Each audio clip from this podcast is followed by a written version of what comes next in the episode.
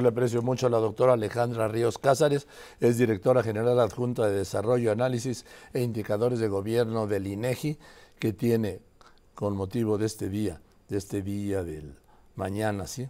el Día Internacional de la Eliminación de la Violencia contra las Mujeres, unos datos devastadores, datos reales, datos duros, datos ciertos. Doctora Ríos Cázares, muchas gracias por contestarme. Buenas tardes.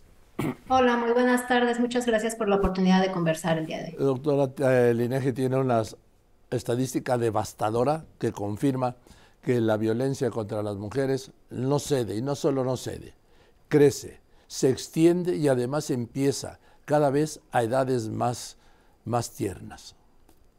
Déjame eh, poner un poco en contexto esta información. Eh, Joaquín, muchísimas gracias antes que nada por esta oportunidad. Efectivamente, el INEGI se ha dado la tarea de generar un conjunto de estadísticas y de ejercicios estadísticos para tener una idea mucho más precisa de cómo es la violencia contra la mujer, cuáles son sus, intensidades, sus magnitudes.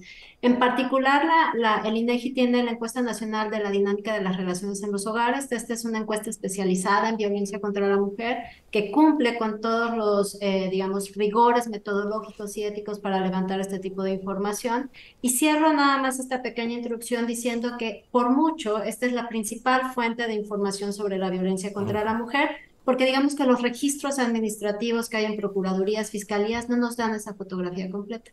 Esta encuesta en particular le pregunta a las mujeres mayores de 15 años y más si fueron violentadas durante su infancia y además le pregunta la violencia que han vivido ahorita. Las mujeres en México, 7 de cada 10 mujeres han tenido algún incidente de violencia a lo largo de su vida. Y de estos incidentes de violencia, lo más común es la violencia psicológica, 51.6%. Un dato tremendo es que el 49.7% ha vivido a lo largo de su vida eh, algún incidente de violencia sexual. Ahora, doctora, perdóname, perdóname, permítame, doctora, este dato es fundamental. Una de cada dos mexicanas ha sufrido un acto de agresión sexual. Una de cada dos. Estamos hablando de 34, 35 millones de mujeres en México.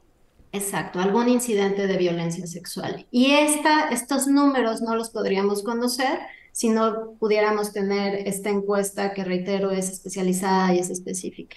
Los datos que estaban mencionando en el reportaje provienen de unas preguntas que les hacemos a las mujeres sobre si han sufrido algún incidente de violencia en su infancia. Y en ese tema, efectivamente, 46% de las mujeres vivieron algún incidente de violencia en su infancia. Esto, Joaquín, nada más quiero hacer la puntualización. Es muy importante porque no solamente habla de las victimizaciones de las mujeres, eh, de las niñas, déjeme decirlo, sino también habla de lo poco que tenemos en términos de registros administrativos para conocer el fenómeno. La ENDIRE es de las pocas encuestas que nos aproxima, pero de manera retrospectiva, a esa violencia. A las mujeres adultas, de cualquier manera, tenemos datos bastante graves eh, sobre cómo se, se presenta, se distribuye, en dónde se presenta esta violencia. Eh, eh, ustedes documentado, doctora, que la mayoría de los casos, o una buena parte, una gran parte de los casos de violencia, es bajo el techo familiar, entre las paredes familiares, y yo agrego, en el secreto familiar. Mira, Joaquín, lo que hace esta, efectivamente, esta encuesta nos permite conocer el ámbito en el que se desarrolla o en el que ocurre la violencia. Acá es importante tomar en consideración lo siguiente. Eh, por ámbito se entiende la relación que existe entre la mujer y la persona agresora. En el ámbito familiar, digamos, en los últimos 11 meses, 11.4% de las mujeres vivieron violencia en ese ámbito. Eh, el ámbito que tiene mayor prevalencia en términos de violencia es el de la comunidad, es decir, en el espacio público es donde tenemos una mayor prevalencia para los últimos 12 meses, que es 22.4% de las mujeres. Es interesante eh, que en los espacios donde tienes mayor familiaridad también tienes manifestaciones de violencia recurrentes. Por ejemplo, en el ámbito escolar, es decir, si la persona que agrede a la mujer es un compañero, una compañera, un profesor, un conserje de la escuela, etcétera, tienes un porcentaje de 20.2%. Y en el trabajo, Joaquín, que es un ámbito que también tenemos que cuidar, tienes un porcentaje, una prevalencia de violencia de 20.7%. ¿Cuánto, cuánto? En, en el trabajo, cuánto, doctora? 20.7% en los últimos 12 meses, en el último año. Esta es, esta es la violencia, digamos, más frecuente. En el trabajo, lo que la ENDIR encontró en este ámbito de trabajo es que las personas agresoras no solamente puede ser el jefe o el compañero de trabajo, sino en muchos casos también los clientes. De aquí que, la creación, y por eso estas encuestas son importantes, de los protocolos de qué hacer en el ámbito laboral y en el ámbito escolar cuando se presentan estas situaciones son muy importantes. En el ámbito familiar hay unas magnitudes de violencia importantes, ¿no? Pero cuando lo mides con las otras prevalencias, lo que nos está diciendo es que tenemos una permeabilidad de la violencia en casi todos los ámbitos de interacción por parte de las mujeres. Eso era lo que le iba a señalar. Doctora, lo que estamos viendo es que las mujeres donde estén son víctimas de la violencia. Sí, hay una prevalencia alta, ¿no? La Endire tiene cinco ediciones y nos muestra que este problema eh, se ha estabilizado en, buena medida. La violencia pareja, curiosamente, ha bajado, pero no en cifras que necesitemos o que podamos celebrar. Lo que esta encuesta y algunos datos adicionales del INEGI nos, nos muestran y nos demuestran es que eh, tenemos un problema que se ha estabilizado y, eso nos demanda intervenciones públicas más, más directas, más focalizadas, más, más pensadas. A ver, doctora, eh, yo creo que entendí mal, me dice usted que ¿La violencia contra las mujeres de algún modo ha disminuido? La violencia de pareja. Ah, Acuérdate que tenemos distintas ah, manifestaciones. Sí, La violencia, por eso te decía, la, la violencia comunitaria, ¿no? Es, es decir, la que uno vive en el transporte público, cuando sale, etcétera, es una violencia que no ha disminuido, es una violencia que por el contrario aumenta eh, pero también es una violencia que cuando uno lo ve en términos generales está estabilizada. Por eso decía, el único ámbito en el que tenemos una pequeña, ligera disminución podría ser el ámbito de pareja, pero reitero, no, no estamos en números en los que podamos celebrar un cambio, eh, un cambio importante en términos. Esto, los números nos siguen diciendo que la violencia contra la mujer sigue siendo un problema que amerita una intervención pública coordinada en los tres niveles de gobierno. Sí, yo estoy de acuerdo con usted porque yo veo pocas acciones de política pública contra la violencia a las mujeres. O pues si no son pocas, son ineficaces. Mira, creo que eh, corresponde, digamos, a, la academia, a la sociedad civil hacer esa evaluación, el INEGI proporciona los datos, pero sí quisiera decir algo que a mí me, siempre me ha impresionado mucho de este fenómeno y de esta encuesta en particular. La violencia contra la mujer usualmente es un fenómeno que se vive en silencio.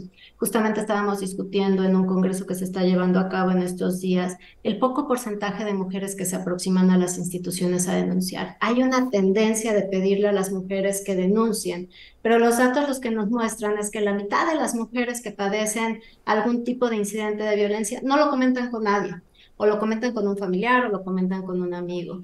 Y es un porcentaje que oscila entre 8 y el 10% que se aproxima a las instituciones a pedir ayuda y a denunciar. 8 y 10%, ¿no? Es un porcentaje muy menor.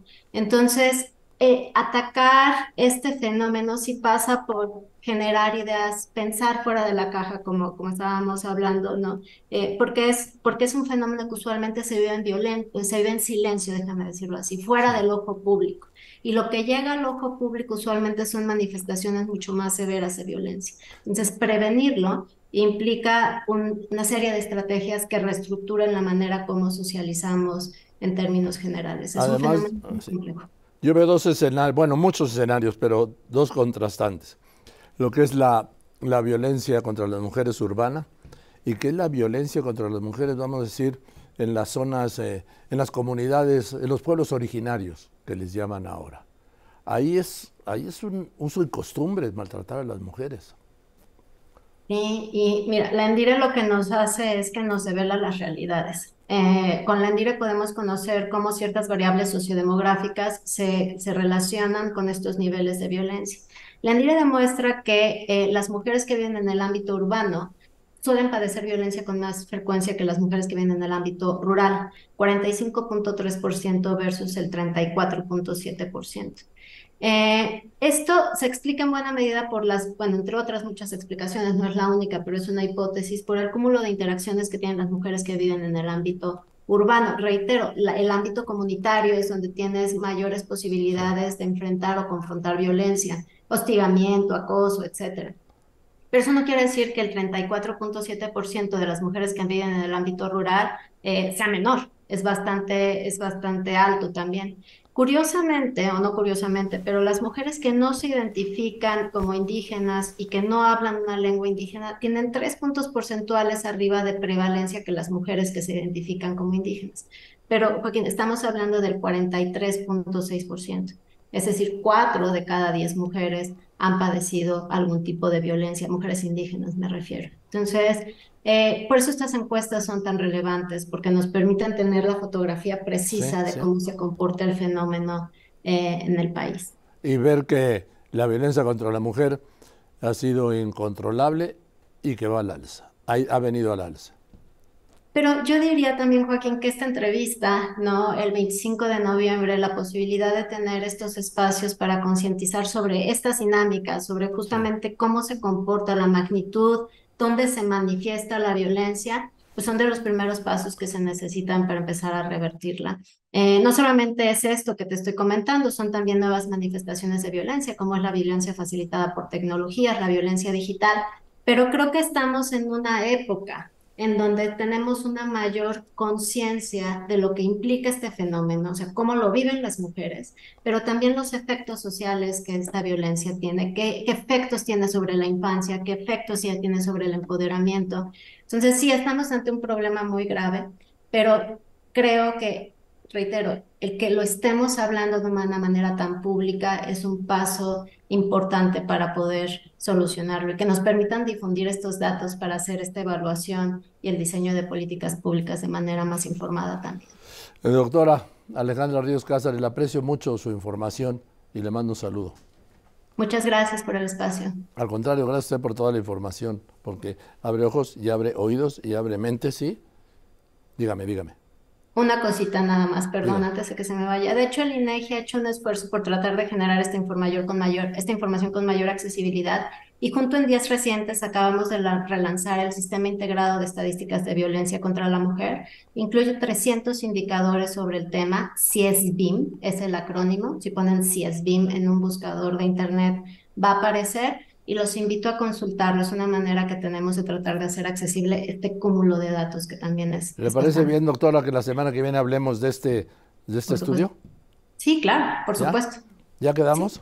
Ya, es un hecho, una cita. Se la aprecio mucho. Gracias, doblemente. Gracias. Gracias, doctoras. Sí, es la doctora Alejandra Ríos Cázares, con toda la información, directora general adjunta de Desarrollo, Análisis e Indicadores del Gobierno del INEGI.